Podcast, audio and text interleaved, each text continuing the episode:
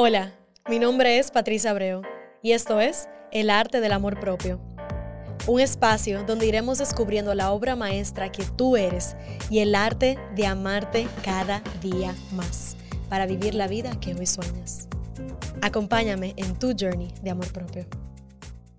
Bienvenida mi gente a otro episodio de El Arte del Amor Propio. Como siempre, yo estoy sumamente feliz y agradecida de estar aquí con cada uno de ustedes teniendo esta conversación. En el día de hoy tenemos un invitado, se llama Tirso Valdés, él es asesor en sueño y bienestar integral. Tirso, gracias por estar aquí, por acceder a compartir tu tiempo, tu energía, tu sabiduría con nosotros y poder abrir espacio a esta conversación. Gracias a ti, Patricia, de verdad que para mí es un placer estar aquí compartiendo contigo un rato. Gracias. Yo, tú sabes que te comentaba que la, la, temporada, la cuarta temporada ha sido todo en pro de abrir espacio para la salud mental, específicamente en alrededor de los hombres, porque siento que en la comunidad latinoamericana, siento que los hombres no tienen como que esa misma apertura de compartir sus emociones. Y tú como asesor y como persona que ayuda a otras personas y como hombre en una cultura latinoamericana, quiero escuchar un poquito de, tu journey, de tu historia, de cómo tú llegas a este camino como profesional de bienestar. Bueno, todo empezó hace 2013 ya eh, y empecé por bienestar, ¿verdad? Buscando sentirme mejor. Eh, yo no me sentía bien, tenía unas cuantas libras de más pero en realidad el peso era lo de menos en cuanto al espejo, sino que yo no me sentía bien, tenía niveles de energía que llegaba de la oficina y lo que quería era tirarme en el sofá, cambiar canales, coger el control y empecé a cambiar canales. Y empecé a buscar, empecé a buscar, empecé a leer, empecé a consumir podcast. A mí me encanta este, este formato.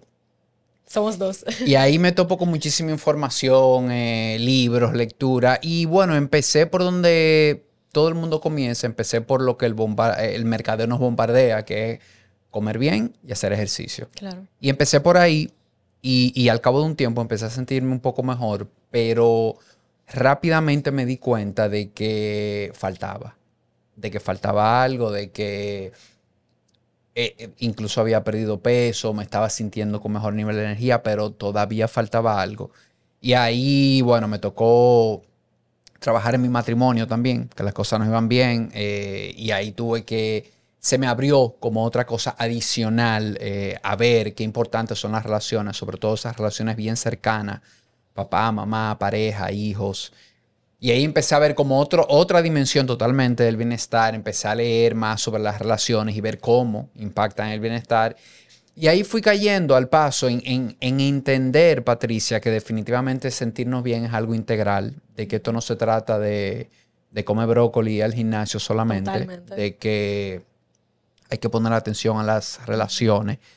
Y bueno, tú introdujiste el tema de salud mental y, y en este camino mío yo me di cuenta lo importante que es, de hecho, yo no trabajo ese aspecto porque no, no, no lo trabajo con clientes porque no soy un experto en temas de salud mental, pero e, es tan importante para mí que siempre se los comento. Refiero muchísimo a terapia y, y estoy totalmente convencido de que sin salud mental no es posible llegar a una salud física. Totalmente. O sea, no es posible yo trabajar en mi alimentación, en mi calidad de sueño, eh, en mi conexión, en la actividad física si yo no primero trabajo la salud mental. Y, digo, no es posible, no lo sé, no lo tengo comprobado científicamente, pero de verdad creo que es muy difícil. Creo que es muy interesante cuando primero tú empiezas a trabajar la mente y desde un mejor lugar en la mente ya empiezas a buscar otras cosas en tu vida. alternativas. Claro. Eh, tú mencionaste conexión. ¿Qué significa para ti conexión para los que no no saben a lo que te refieres. Para mí la conexión se divide en tres. Yo veo el pilar de conexión, el bienestar, eh, partido en tres. Esa conexión primero conmigo, que muchas personas le llaman espiritualidad, otras personas le hace sentido una religión. Yo ahí lo que, lo que comparto con la gente es decirle, mira lo que te funcione a ti, pero es encontrar una forma y esa forma es una práctica porque no es algo, no es algo que pasa de hoy a mañana, es tener una práctica sostenida de una forma de espiritualidad. Y espiritualidad yo lo defino muy sencillo, es sentirte parte de algo más grande que tú. Y eso más grande que tú, tú le pones el nombre, tú le pones el sabor. Eh, Y eso es esa conexión contigo primero, porque pienso, Patricia, que si no estás conectado contigo, es muy difícil conectar con todo. O sea, es muy difícil conectar con una pareja, es muy difícil conectar con tus familiares. Entonces, por eso esta conexión es, la primera, ¿verdad? En un segundo plano está la conexión con tu círculo íntimo de relacionados, vamos a decir pareja si tienes, tu papá, tu mamá, tus hijos. Y ese círculo de amigos, vamos a decir, que son esos amigos especiales con el, con el que tú compartes muchísimo tiempo. Entonces, esa gente también es como hacer un check, es ver cómo está mi relación con esas personas, cómo yo estoy con mi mamá, con mi papá, con cada uno de ellos y ver, porque hay veces que hay tarea, hay veces que hay, y, la tarea puede ser diversa, la tarea puede ser eh, poner algunos límites, la tarea puede ser mejorar la comunicación. Eso a eh, decir. Eh, cambiar la dinámica. Cambiar las dinámicas, eso pasa mucho en pareja, sobre todo en matrimonios, ya después que van pasando los años, uno tiene como que reinventarse otra vez, los dos vamos cambiando, va cambiando tu pareja y va cambiando tú, o sea, yo creo que cada, no sé, cinco años somos como otra gente totalmente diferente. Ajá. Y, una tercera patica de esa conexión que te comentaba es la relación con tu trabajo, mm. la relación con eso a lo que tú te dedicas. Y ahí la gente a veces se extraña un poco y dice, wow, el trabajo entra en temas de bienestar. Yo entiendo que en la sociedad que vivimos hoy, claro que sí. Totalmente, ¿no? Y yo le pongo un ejemplo muy sencillo para, para tú darte cuenta. ¿Cuántas horas tú le dedicas al trabajo al día? O sea, el 95% de la gente no le dedica esa cantidad de horas ni a su pareja, ni a sus hijos. o sea, tú le dedicas 8, 10, 12 horas al trabajo. Entonces, qué importante es que, tú, que tu relación con eso que tú haces sea adecuada, que tú llegues a un lugar, a un ambiente de trabajo en el que tú te sientes bien, en el que tú llegas a un lugar en que te sientes bien. Totalmente, wow. Ese tema del trabajo yo siento que da una perspectiva nueva que quizás no hemos tenido aquí en el podcast previamente, en donde cómo tú te relacionas con él en cuanto al tiempo que nosotros les invertimos. Y porque yo siempre siento que he, traído esa conversación de una manera superficial hasta ahora, nunca desde la perspectiva que tú la has traído, así que gracias por eso. Porque definitivamente la cantidad de tiempo que le invertimos y la cantidad de energía que le invertimos, y sobre todo en la sociedad que vivimos en el día de hoy, que es muy en automático, es muy de de que hay que hacer las cosas y hay que levantarse todos los días. Tú sabes, en esta energía totalmente como bien enfocada, lo cual puede ser bueno para muchas cosas. Pero entonces eso hace y crea mucha desconexión, como tú decías, con nosotros mismos y con nuestro núcleo de vida principal. Y es como una apertura de vamos a poner esto en balance, vamos a ver si hay que poner en balance, ¿verdad? Y cómo se ve eso para cada quien. Me encanta que tú has dicho muchas cosas que yo siempre eh, refuerzo mucho a mis clientes y aquí a los oyentes, que es lo que te resuene a ti, de la manera en la cual eso se vea para ti en tu vida. Y siento que también esos pilares con los cuales tú trabajas, de una manera u otra, honran lo que yo siempre digo de mente, cuerpo y alma de que somos mente, cuerpo y alma. Son tres pilares de tu vida que tú tienes que honrar de manera separada, colectivamente, para tu poder sentir que las cosas fluyen de una manera balanceada eh, en ti. Así que gracias por eso. ¿Cómo tú entendiste y llegaste al trabajo en sí con el sueño? Porque yo sé que el sueño, yo sé el rol que tiene el sueño y sé que es una parte sumamente importante, pero quizás hay personas allá afuera que no saben cómo conciliar su sueño o no saben la importancia de ellos comenzar a proteger y cambiar sus rutinas alrededor del sueño. Te cuento un poquito. Mira, yo, eh, como te comenté anteriormente, trabajo en esos cuatro pilares, eh, alimentación, actividad física, calidad de sueño y conexión y mi certificación y en lo que estudié, este fue el método, este es el método que tengo de trabajar la salud de manera integral en estos pilares. Pero yo empecé a trabajar con clientes eh, uno a uno y desde el 2018 y cerrando el 2021, cuando ya tenía casi cuatro años de práctica, me puse a ver y había un común denominador, Patricia, en todos mis clientes y era que todos tenían temas de sueño. Y empecé a ver, wow, pero y empecé a buscar y a preguntar. Y me di cuenta que le estamos poniendo muy poca atención al sueño. Mm. Y, y, yo empecé por mí también. Yo me di cuenta en mí que en un momento estaba como que muy volcado mirando los otros pilares, pero el sueño estaba ahí para mí, yo sabía que era importante, pero mis acciones no decían que era importante, porque una cosa es lo que uno dice. Claro, totalmente. Muchas veces decimos muchas cosas lindísimas, pero cuando miramos la agenda, bueno, ¿y qué hay de eso? No hay nada ahí agendado para eso. Entonces, a mí me apasionó muchísimo este tema. Desde un principio siempre me, gustó mucho todo lo que gira alrededor de, de construir una buena noche de sueño, porque pasan cosas curiosas cuando tú decides comer mejor tú sabes que tienes cosas que, debes hacer. Tú tienes que buscar recetas nuevas, hacer una nueva lista del súper, eh, arreglar tu despensa, tu nevera. Cuando tú quieres hacer ejercicio, tú tienes que buscar el gimnasio o a qué parque o el entrenador. Ah, pero cuando tú quieres dormir bien, tú nada más dices, me voy a acostar media hora más temprano y ya. Y, tú crees que la magia va a suceder. Y la magia no sucede. El sueño, al igual que los otros pilares, requiere de una serie de cosas. Primero, informaciones que debes conocer, cosas que, que debes saber, las que muchos no, yo, yo no las sabía al menos. Y, después rutinas, prácticas que van desde todo el día.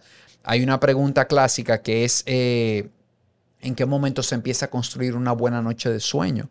Y ese momento es justo cuando tú abres los ojos en la mañana. Wow. Desde que tú abres los ojos en la mañana, todo lo que tú vas haciendo durante el día dice si vas a tener una buena noche de sueño o no. Y obviamente esos 40 minutos antes de dormir, esa rutina de sueño que tú tengas, bueno, ya esa es la que le pone la tapa a la botella, ya esa define muchísimo. Entonces, en el te dije que eso fue cerrando el 2021, en el 2022 yo dije, me voy a enfocar en sueño. O sea, no es que me olvido de lo otro, obviamente siempre trabajo de manera integral, pero yo dije, mi objetivo para este año es volverme un experto en temas de sueño. Porque al final, y existen los doctores, los médicos especializados en sueño, pero cuando tú buscas la literatura y todo, te das cuenta que un 90% está en los hábitos. Está en los hábitos que tú puedas construir en torno a esto. El médico está allá para cuando hay alguna patología, para cuando hay alguna distorsión importante del sueño, un tipo de insomnio crónico, una apnea, una narcolepsia, tú sabes, estas condiciones sí, esto lo puede manejar un médico, pero todo lo otro eh, claro, y, la mayoría de la gente construyendo hábitos, construyendo buenas rutinas de sueño, conociendo la información que, debe conocer, tomando sol en la mañana, haciendo muchas cosas, puede mejorar bastante la calidad con que está durmiendo. Pero como primer paso de, todo, digo yo, en la vida, es buscar ese para qué y es entender para qué yo voy a hacer esto y entender que el sueño es la base de, de los otros pilares. Entender que si yo estoy comiendo muy bien y no estoy durmiendo. De hecho, si no estoy durmiendo bien, me va a costar más comer mejor. ¿Por qué? Porque cuando yo no duermo bien, yo tomo peores decisiones y esas decisiones incluyen lo que voy a comer. Yo tengo el, cerebro cansado, o sea... Eso iba a decir que cuando tú, no, cuando tú no duermes bien, tú tienes el cerebro cansado, por lo tanto, tú quieres tomar la menor cantidad de decisiones al día. En el día estamos tomando cuántas decisiones, entonces las decisiones que son realmente importantes, tú vas a decir, yo quiero resolver rápido. Ta, tal cosa y ya, y punto. Lo primero que aparezca de comer, eh, pero igual en el gimnasio o, si corre o se hace cualquier tipo de actividad física, todo el que hace actividad física consistente, la noche que, que no duerme, tú lo sientas al otro día. O sea, pero directamente de una vez al otro día. No hay ni que esperar una semana ni nada. Entonces, eso te va diciendo lo, importante que es ser intencional con respetar el horario de sueño. Ponerte tu horario y armar tu agenda del día, o sea, es como yo digo, es de, atrás para adelante. O sea, arma tu, tu, horario de sueño y de ahí para allá tú empiezas a poner cajita en tu agenda, pero respetando ese, ese horario de sueño. ¿Qué tú recomendarías a alguien que ahora mismo tiene un sueño totalmente distorsionado para comenzar a tomar acción en su vida de comenzar a, tú sabes, a, mejorar ese, ese... El primer paso hay, hay, muchas cosas que se pueden hacer entendiendo la situación de cada quien, pero el primer paso es definir un horario de sueño y que seas consistente. Tú debes tener el horario de sueño el mismo de lunes a domingo, porque yo no sé por qué, Patricia. Nosotros queremos que los sábados y los domingos se vale comer de todo, se vale hacer lo que yo nunca hago. O sea, hay gente que de lunes a viernes se va muy bien y, los sábados y los domingos, de bien en la tarde ya hasta el domingo ya tú sabes. Pero es fijar un horario. Eh, no importa al principio le digo, mira, no importa ni la hora, si es a la una de la mañana, no importa, fija uno en el que tú cumpla con por lo menos entre 7 y 9 horas de sueño y que sea el mismo todos los días. Ya después vamos a buscar cuál es la hora adecuada y eso. y es respetarlo porque el sueño tiene mucho que ver con, el ritmo circadiano, que es el, ciclo de luz y oscuridad. Entonces, cuando tú un día te duermes a las 9, otro a las 11 y otro a las 2 de la mañana, ¿qué pasa con tu cuerpo? Está, loco, él, no entiende. Él no está entendiendo lo que tú estás haciendo. Entonces, el cuerpo se regula muy bien en esos ciclos de luz y oscuridad. Entonces, primer paso, fija un horario de lunes a domingo y respétalo. Y ojo, porque yo sé que muchísima gente brinca y, y, y wow, todos los días, lunes a domingo no tiene que ser perfecto. Exacto. Todo el mundo una noche se pone a ver Netflix hasta tarde con su pareja, una película. Te invitan a una boda, te invitan a una actividad. Entonces, ese día, perfecto, ese día no cumplo. Balance. Claro, uno o dos días, esto no tiene que ser perfecto. Ahora, de manera consistente sí le apunto a tener mi horario de sueño y, busco todas las formas de respetarlo, porque lo que no debe pasar es que yo me acueste viendo Netflix todos los días a las 2 de la mañana, porque ahí ya sé lo que va a venir, ¿verdad? Sí. Tú sabes que yo me di cuenta justamente esta semana de que yo tengo varios meses que yo me estoy levantando sin alarma. O sea que yo no estoy, yo desactivé la alarma conscientemente hace un tiempo y yo me estoy levantando al amanecer.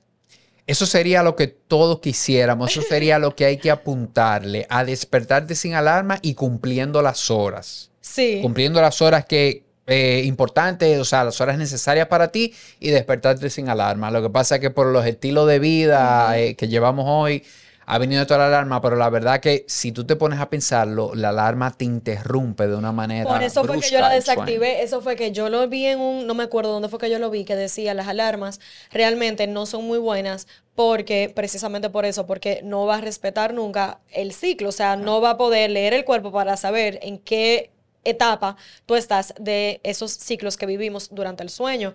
Y de repente, como ya yo no eh, sigo una estructura bien cerrada de trabajo y no tengo que cumplir horario ni nada, porque realmente trabajo desde casa, tengo cierta libertad, yo hace meses comencé a quitar la alarma porque no tenía que levantarme a una hora en específica, porque yo sabía que me iba a levantar temprano, como que confiaba en mí, en mi cuerpo, de que yo iba al otro día a enfrentar el día correctamente y de que yo me iba a levantar. Y comenzó a pasar así como de manera fluida, de manera paulatina. Y ya en esta semana yo dije, pero venga, que ¿cuándo fue la última vez que yo puse una alarma?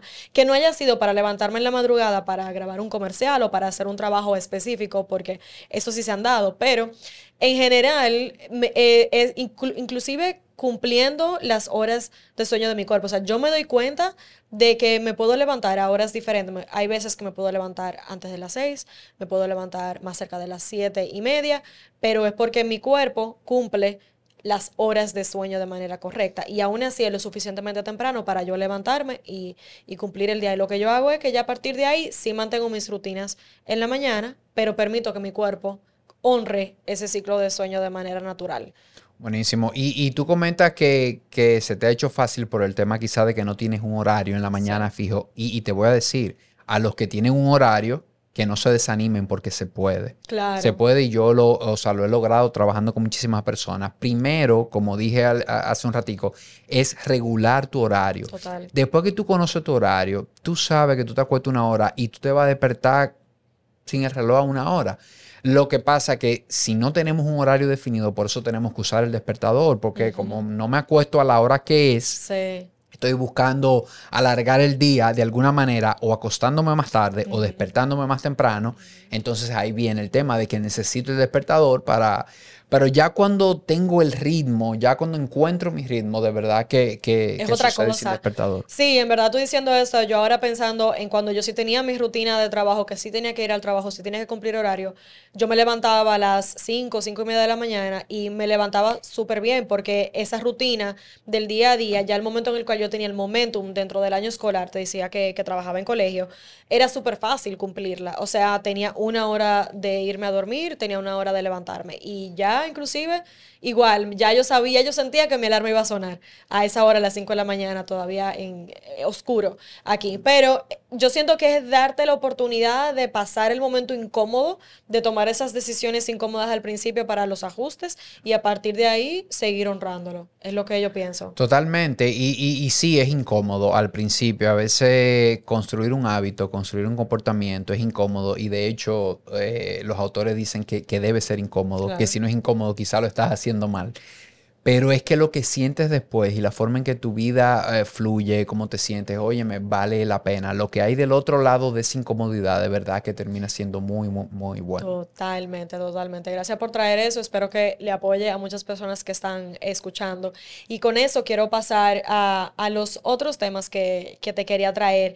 Quería hablar contigo de relaciones. Eh, tú mencionaste que has tenido tu propia experiencia dentro de tus relaciones y tú también dentro de las eh, terapias que haces con tus clientes, tú enfatizas mucho las conexiones eh, humanas, las relaciones que tenemos con nuestras, las personas que amamos, con nuestras familias, nuestras parejas. En este caso, quiero enfatizar las relaciones de pareja. Vivimos en una sociedad ahora mismo donde tú sabes que hay mucho ruido en base a muchas cosas, mucho desbalance, y a esto me refiero con eh, los temas de los roles de, de la mujer y del hombre, que lo que yo siento es que agregan más que nada desconexión, agregan ruido para promover desconexión. Y a mí me gusta traer esta conversación como dos seres humanos simplemente que estamos dentro de la industria del bienestar, que que llevamos cierto tipo de vida, poder hablar libremente de que la gente pueda decir, conchale, ¿qué significa para mí esto o cómo se ve esto para mí? ¿Por dónde tú dirías que es como que tú quieres entrar a hablar de este tema de relaciones de, en base a lo que estamos viendo en el día de hoy, en la sociedad del día de hoy? Wow, eh, hay, hay, muchísimo aquí. Y, si vamos a relaciones de pareja y, vemos Latinoamérica, que es diferente a cómo se comportan otras culturas, eh, es entender, es nosotros los hombres entender de, nivelar un poco más la carga. ¿En qué sentido? por ahí. En todo sentido, por ejemplo, entender que la casa todo debe ir eh, muy parecido a 50-50 porque a veces entendemos que hay cosas que son de la mujer y hay cosas que son del hombre. Y cuando vamos a, sociedades un poquito más avanzadas, que van un poco más adelante, nos damos cuenta que no importa. Que, hay veces que, que, al hombre cuida a los niños y la mujer trabaja. O sea, que esto es un acuerdo, vamos a decir. Que esto no es algo que está escrito en un libro en piedra y que hay que hacerlo así. Entonces yo creo que, que, que eso eh, entender los roles de cada uno, definir cómo nos vamos a repartir, entender que los dos debemos colaborar. Eh, no asumir en ese proceso. Totalmente. Y, yo te, soy sincero, a veces eh, veo mujeres y me ha tocado tener eh, clientes mujeres que es difícil, porque es difícil tú trabajar, tener la responsabilidad de los hijos. O sea, aquí en Latinoamérica a la mujer se le pegan eh, muchísimas cosas, muchísima más cantidad de cosas y el hombre se ha quedado con ese rol de proveedor, quizá. Y, y te digo eso y también te digo lo otro. Estamos cambiando. Poco a poco los hombres se están involucrando muchísimo más también en las cosas de la casa y se ha empezado a entender lo, que te decía ahorita, que, no importa quién haga qué, el punto es que entre los dos hagan acuerdos y, exacto, que sea un equipo y puedan, puedan salir adelante. Claro, sí, yo siento que con este tema ahí se ha, tergiversado mucho el, lo que realmente significa el 50-50, inclusive, porque me gustó como tú lo definiste, que es el llegar a un acuerdo que se que, se, que sea en base a la pareja, en base a las necesidades de esa pareja, en base a las necesidades de esa familia en sí, de qué significa el jugar juntos, ¿no? El jugar en equipo, el realmente decir, esta es nuestra realidad, esto es lo que nosotros requerimos hacer y donde tú puedes traer a la mesa como hombre y donde yo puedo traer a la mesa como mujer. Totalmente, y cuando te digo 50-50 también, no, no quiero que se interprete como que sentado en una mesa y que con, dos pesos y que hasta que no pesen eso, tú sabes, claro. Exacto. Lo, que quiero decir con esto es que los dos estemos cómodos con la carga, que ninguno nos sintamos como que vamos más forzados que otro. Y entender, Patricia, también que así como la vida va en etapas, lo, quien tú eres a tus 20 no eres quien tú eres a tus 30 y las cosas que tú quieres no es igual. Así mismo van las relaciones. Totalmente. Eh, las relaciones van madurando, van cambiando. Eh, los roles pueden cambiar también. Quizá en esta temporada tú eres la que vas a trabajar y yo me voy a quedar en casa. Quizás luego eh, yo voy a salir a trabajar y tú te vas a quedar en casa. quizás ahora yo tengo un trabajo que es desde casa que lo hago y hay que crear espacio para respetar. O sea que todo va cambiando, nada es estático y es ir reconociendo y viendo cómo me adapto, cómo, cómo cambio primero yo como persona, luego aceptar que tú vas a cambiar como persona, tú no eres la muchacha que cuando nos conocimos yo conocía, no, tú eres otra, otra persona después de 5 o 10 años.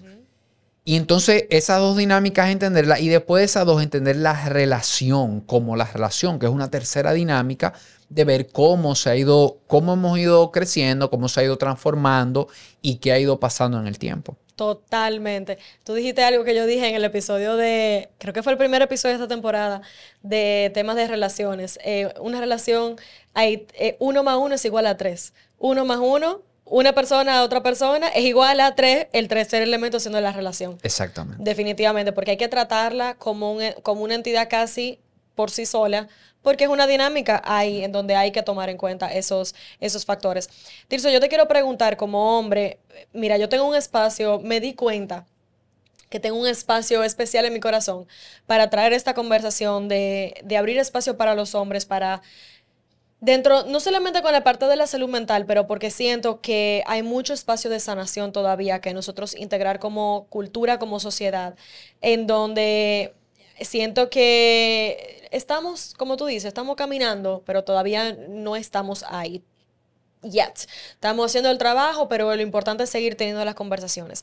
Y es en torno a, al al nivel de conciencia de repente, estoy tratando de buscar la mejor palabra para definirlo, pero está alrededor del el nivel de conciencia, tanto colectivo como, como en la cultura que tenemos todavía de, no sé, como, es como un matrimonio entre los tabú, los tabúes que existen del crecimiento personal y el, la cultura de machismo en la que vivimos que es, siento que a veces, en, total honestidad, me duele ver un hombre, en mi caso, por ejemplo, los hombres que tengo en mi vida, la mayoría tienen cierto nivel de conciencia que, que, puedo hablar de esto, pero en general puedo ver hombres que tienen esta capa, este caparazón, esta armadura tan fuerte, porque lo criaron diciéndoles, los hombres no lloran, tú lo único que tienes que hacer es hacer esto, ir a resolver tal cosa, eh, y arriba de todo tienen una conversación, un diálogo interno que de repente no es el más positivo porque tuvo un padre que le, le modeló una cosa y arriba de todo le decía, tú eres un disparate por utilizar una mejor palabra, pero no sé si me entiendes. Entonces, ahora son hombres que quizás tienen esa espinita de querer hacer y emprender un camino de crecimiento personal, quieren ser mejores personas, quieren tener mejores relaciones, pero no saben ni siquiera por dónde empezar. Sí, yo creo, Patricia, este tema es súper amplio también, pero yo vengo viendo desde que empecé este camino eh, que a los hombres nos cuesta mucho entrar en espacios de crecimiento. y, cuando digo crecimiento, no estoy hablando de crecimiento personal, o sea, estoy hablando cualquier espacio, el crecimiento que sea, dejando a un lado lo académico, ¿verdad? Algo que tenga que ver con crecimiento humano, ah, psicología o bienestar o, o algo de esto, ¿verdad? Y te lo digo porque desde el 2018 yo vengo haciendo talleres, vengo haciendo eventos grupales y es siempre lo mismo, 80-20. 70-30 no más de ahí. O sea, en una sala donde se está hablando de algún tema de esto, tú vas a ver mucho más mujeres. La proporción de siete mujeres, tres hombres, ocho mujeres, dos hombres. Y esto es constante, fijo. Definitivamente que como tú dices, hay un tema de educación, hay un tema de, cómo crecemos eh, desde chiquito, pero hay algo que, que yo creo también y es que uno debe todos tenemos traumas, todos, eh, mujeres, hombres, todo el mundo, todo el mundo viene con algo de pequeño. Yo creo también que uno tiene que tener, yo no sé cuál es la palabra, la valentía, la decisión, decir, poner un punto en un momento en el camino y decir, ya, ok, me pasó esto, pero ¿hasta cuándo voy a seguir eh, eh, siendo víctima de eso o, no dando pasos que, que siento que quiero dar? Porque esto me, arrastra, o, busco la ayuda, o busco algo. Entonces, es eso, es animarnos cada vez más los hombres a, buscar estos espacios y a, y a, ver que cuando otro lo esté haciendo, respetarlo. Y, te pongo un ejemplo muy, muy sencillo. Cuando yo empecé este camino, 2013, 14, que yo empecé a cambiar mi alimentación, a a buscar prácticas más de espiritualidad y esto, ya tú sabes lo que es reunirte con un grupo de amigos en esta tónica. O sea, entre mujeres, yo no sé bien cómo es la dinámica, pero entre hombres, que lo que se juntan es a, beber y, hablar de carro y de... Cuando eh, en una mesa yo me siento y digo que no voy a beber, que yo me voy a beber un agua con gas con limón, ya ahí empiezan los problemas. Eh, Porque ahí ya empiezan, ¿cómo así? A ver, pero ya que tú viniste. Exacto. Que tú no te vas a beber ni un trago. Pero oye este ahora, ¿no? Este está ahora con su filosofía.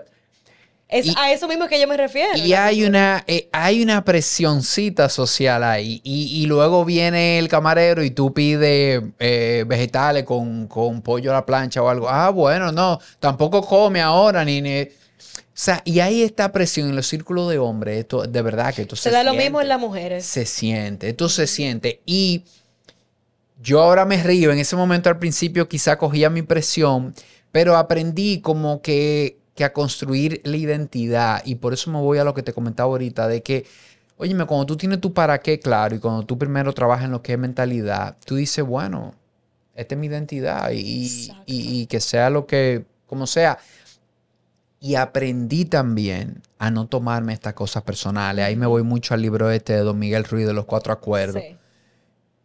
Qué brega me, dio a mí eso, que él lo pone tan sencillo, pero no es sencillo. No tomarte la cosa personal. Sencillamente ellos están en otra etapa de vida. Totalmente. Entonces, no te lo están haciendo de maldad, no te lo están haciendo, o sea, no, no te lo tomes como que es a ti. O sea, yo aprendí nada, a, reírme de estas cosas. Sí, yo voy a pedirme agua con gas con limón porque estoy en eso y, disfrutar mi agua, tú sabes.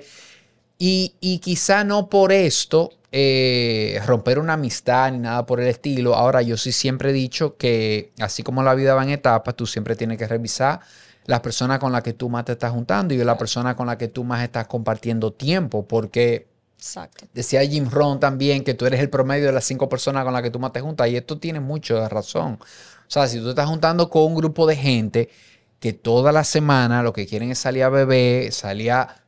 ¿Qué va a pasar? Entonces, bebé malo. No. Eh, la junta entre... Eh, un día juntarnos los amigos a beber un trago y hablar... Eh, esto no está mal. Yo lo que decía, pero que no siempre tiene que ser esto. Exactamente. No, no siempre, porque hay un momento, o sea el hombre, y, eso conectando con lo que tú dices, no tiene esa oportunidad de, poder ser vulnerable.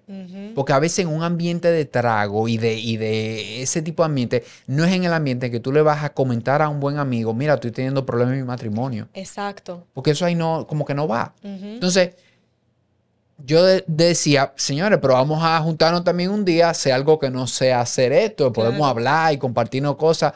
Y es eso, ir creando esos espacios en el que los hombres sintamos que podemos hablar de algo en mi vida, de algún aspecto emocional, de algo que me está molestando y de que por eso yo no soy menos ni soy Gracias. A eso mismo, eso mismo es como mi intención de esta cuarta temporada total, que he tenido solamente hombres de invitados. Y, ha sido por eso, porque el, eje en común que he visto es la falta de espacios en la comunidad de los hombres en general, en, en donde los áreas donde ustedes se rodean, en donde no hay espacio necesariamente para eso y donde no necesariamente tampoco se tiene la valentía de pedirlo o de tú poder comunicarlo yo me siento afortunada por tener hombres a mi vida, alrededor de mi vida, que de una manera u otra, nada más con saber que yo estoy cerca, por lo menos yo, porque me paro responsable solamente por quien yo soy, ¿verdad? De que sepan de que con alguien sí pueden hablar, de que con alguien sí pueden compartir. Y para mí eso es sumamente importante porque pongo a mi papá en la posición, pongo a mi abuelo en la posición, pongo a mi hermano en la posición. Y a mí nunca me encantaría pensar para nada de que ellos no tengan un espacio en donde compartirse emocionalmente, en donde poder ser humanos más allá de, de esta responsabilidad que cargan los hombres de manera cultural de, de hay que resolver, hay que proveer, hay que salir adelante, pero todos sentimos, todos pasamos por temas, como tú dijiste, todos, todos tenemos traumas. Lo que yo siento es eh, este movimiento colectivo es, sin embargo, que yo siento que se está dando en los países latinoamericanos y aquí está creciendo también en República Dominicana, en donde están abriendo espacios específicamente para hombres. Eh, aquí en República Dominicana hay uno, tuve, lo tuve a él como invitado, eh, Constantín de Hombres en Camino. He visto en Latinoamérica que han ido abriendo también comunidades que son solamente para hombres, para abrir espacio, para, porque al final del día yo siento que hablar y compartir es sanar. Me imagino que tú tienes que, saber eso. Totalmente. Y la nueva generación, Patricia, está más abierta también. O sea, tú, eh, yo hablarle a mi papá, por ejemplo, de ir al psicólogo, e, él eso no lo entiende bien. O sea, eh, viene el clásico, pero yo no estoy loco, pero... Y óyeme, eh, ya yo he visto que se está normalizando mucho que mucha gente tiene su terapeuta ya, hombres. No, yo tengo mi terapeuta, incluso las últimas personas que yo he recibido como clientes que, que hacemos sesiones y trabajamos aspectos de bienestar, me lo dicen, no, yo tengo mi terapeuta. Y qué bueno. O sea, qué bueno. Y, y como digo yo, no hay que esperar tener un problema. No hay que esperar tener un problema para ir a un terapeuta. Vaya a ver. Y para el tema de pareja, lo mismo. No hay que estarse divorciando para ir donde un terapeuta. Yo creo que ser preventivo en la salud paga muchísimo y aquí paga muchísimo también. O sea, antes de que llegue o que el problema se vuelva más, más grande, ve a un terapeuta, ve a un psicólogo y y es una perspectiva. A veces la gente cree que no, no, no es que él te va a decir. Es que, óyeme, cuando alguien te habla y tú se te abren como algunos munditos adicionales, tú dices, wow, pero ahora veo esto. Qué bien que tú puedas accionar por ahí. Exacto, seguir, seguir abriendo tu mente, seguir abriendo perspectivas. Inclusive yo lo llevaría a un paso más. Más que prevención, yo diría, ¿por qué ser conformistas si podemos subir y elevar la calidad de vida que llevamos. Porque también hay que admitir que vivimos en un mundo en donde estamos constantemente, de una manera u otra, paycheck to paycheck. Es como la, eh, la vibra que llevamos, que es como de, de un pago a otro, o sea, de un 30 a un 30, de un final de mes a otro. Y eso es una vida que no necesariamente, yo no siento que nosotros vivimos, vinimos a ser humanos para vivir una vida eh, solamente de esa manera. Yo siento que vinimos a experimentar algo un poquito más profundo y que a partir de nosotros darnos la oportunidad para hacer eso. Y más que prevención, yo diría que lo reciban como invitación de poder profundizar en, tu ser, de poder profundizar en cómo más tú puedes enriquecer tu vida en este momento de una manera que quizás tú no estabas viendo o no estabas eh, abierto o abierta a en este momento. Y ahí estoy hablando de relación, estoy hablando en, tu vida personal, en tu vida profesional, eh, en tu familia y hasta en tus sueños. Tú ayer podías querer ser una cosa y mañana puedes cambiar y quieres ser otra cosa.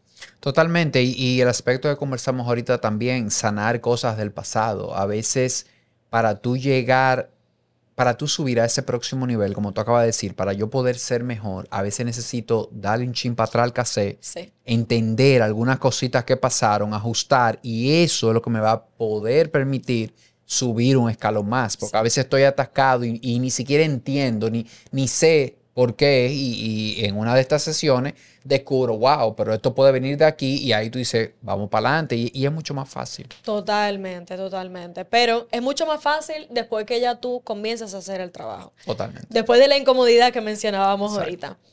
Eh, Tirso, ¿algo más que tú quieras compartir que quizás no hemos hablado, que para ti es importante en el camino de, de sanación y de bienestar integral? No, eh, decir que, hay que ser intencional en esto, eh, porque te comentaba ahorita, eh, fuera de cámara, que tú le preguntas a todo el mundo, ¿cuál es la prioridad en tu vida? Y te dicen mi salud, mi bienestar, eso es lo primero en mi vida. Y cuando tú revisas su agenda, tú no encuentras nada que tenga que ver con esto. Tú la ves llena la agenda, pero no hay eh, compra de comida de calidad o sesiones de ejercicio agendadas o, no sé, hasta un masaje agendado. Entonces, no es decirlo, es, que, es que se vea, es que se demuestre, que tu agenda lo diga. Entonces yo creo que hay que ser intencional y hacer que realmente esto de tú conectar, y como dijimos aquí, esto es individual, No hay una manera, o sea, no hay una receta tú y yo no podemos compartirle una receta. Yo te puedo compartir mi receta para darte ideas. Te puedo compartir mi experiencia para que tú cojas y dejes y tengas una idea, pero al final es cada uno de nosotros armar nuestro, nuestro muñeco en, lo que, en cuanto a lo que es salud y bienestar, a ver qué no funciona y entender que eso no es estático tampoco, que eso va a ir cambiando según la etapa de vida en que vayamos, Pero sí es importante ser intencionales y, realmente priorizarlo, pero priorizarlo con acciones, no, no con palabras. Totalmente. Gracias, gracias por eso. Vamos, voy a entrar a, a, finalizar con algo que yo digo, el Final Five, que son cinco preguntas que el reto es que me tienes que responder en una palabra o una frase. Ok, vamos arriba. si, tú si tú pudieras inventarte, inventarte una ley por la cual todo el mundo debe de vivir en el mundo, ¿cuál sería? La salud es una prioridad. Ok. Real. Sí, es real. Ok, me gusta eso. O sea, nunca la, la había tenido. ¿Qué tú le dirías a tu yo de hace 10 años?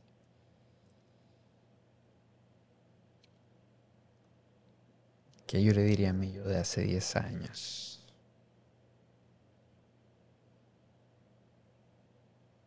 Va a estar mejor. Hmm. Va a estar mejor. ¿Cuál es el, si, si, si esto sí te llega a la mente, porque yo sé que puede ser un poco difícil, ¿cuál es el peor consejo que te han dado? El peor consejo que me han dado. apostarle, que le apostara a la seguridad en mi vida.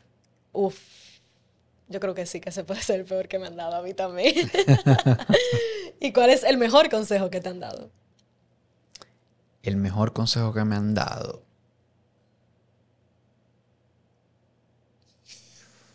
Mantenerme flexible, mantenerme fluir con las cosas que pasan en la vida. Me encanta eso, totalmente. Ok, y el último es ¿Qué es lo que tú más valoras de tu camino de bienestar y de, sí, de bienestar en tu vida? Lo que yo más valoro es que siento que he cumplido con lo que me he comprometido. O sea, lo que yo he dicho que voy a hacer, mm. lo hice. Wow. Yo siento que esa es una excelente definición de amor propio. Bueno. Eh, gracias. Gracias por esta conversación. No, a ti. Gracias a ti por invitarme de verdad que espero que las personas, yo siento que sí, que las personas que, hayan sintonizado se lleven bastante, tanto de ideas de qué hacer con su sueño o conciencia de cómo poder comenzar, como yo digo, a empezar consigo mismos. Eh, porque, como decíamos, es un camino consciente, intencional, que debemos de emprender en nuestras vidas y, y para eso tenemos estas conversaciones. Así que gracias. Señores, si han llegado hasta aquí, nuevamente gracias por sintonizar, por ser parte de esta conversación en el arte del amor propio. Tirso, ¿dónde te pueden encontrar en las redes? En Holístico RD. Yo básicamente utilizo Instagram y ahí pueden llegar a, todos mis contactos y todo mi contenido. Holístico RD. Excelente, ya saben. Él crea muchísimo contenido, señores, de esta índole, así que pueden encontrar ahí todavía más respuestas que quizás estén buscando para seguir honrando sus journeys de amor propio, como usted ustedes saben. Honren, sigan honrándose, tomen las decisiones que quieran tomar en el momento de ahora con este episodio, si lo quieren compartir, si le quieren dar like, si se quieren suscribir y nos vemos en una próxima entrega. Si te gustó este episodio y quieres seguir honrando tu journey en este momento, te invito a que vayas a elartelamorpropio.com y veas los planes de membresías que hemos diseñado especialmente para ti, en donde vas a tener no solamente el catálogo completo del podcast sin anuncios, sino que tienes diferentes tipos de contenidos exclusivos que han sido diseñados para tú seguir honrando tu journey de amor propio en el día de hoy. Escoge aquel que se sienta alineado contigo, que se sienta alineado con tu vida y que que sea el que realmente te prepare para tu seguir honrándote, honrando tu vida en este momento y seguir empezando contigo. Y como si fuera poco, adentro tendrás la oportunidad de venir y vamos a poder sentarnos a realmente apoyarte directamente uno a uno, contigo, conmigo y seguir honrando tu journey. Empieza contigo nos vemos dentro, el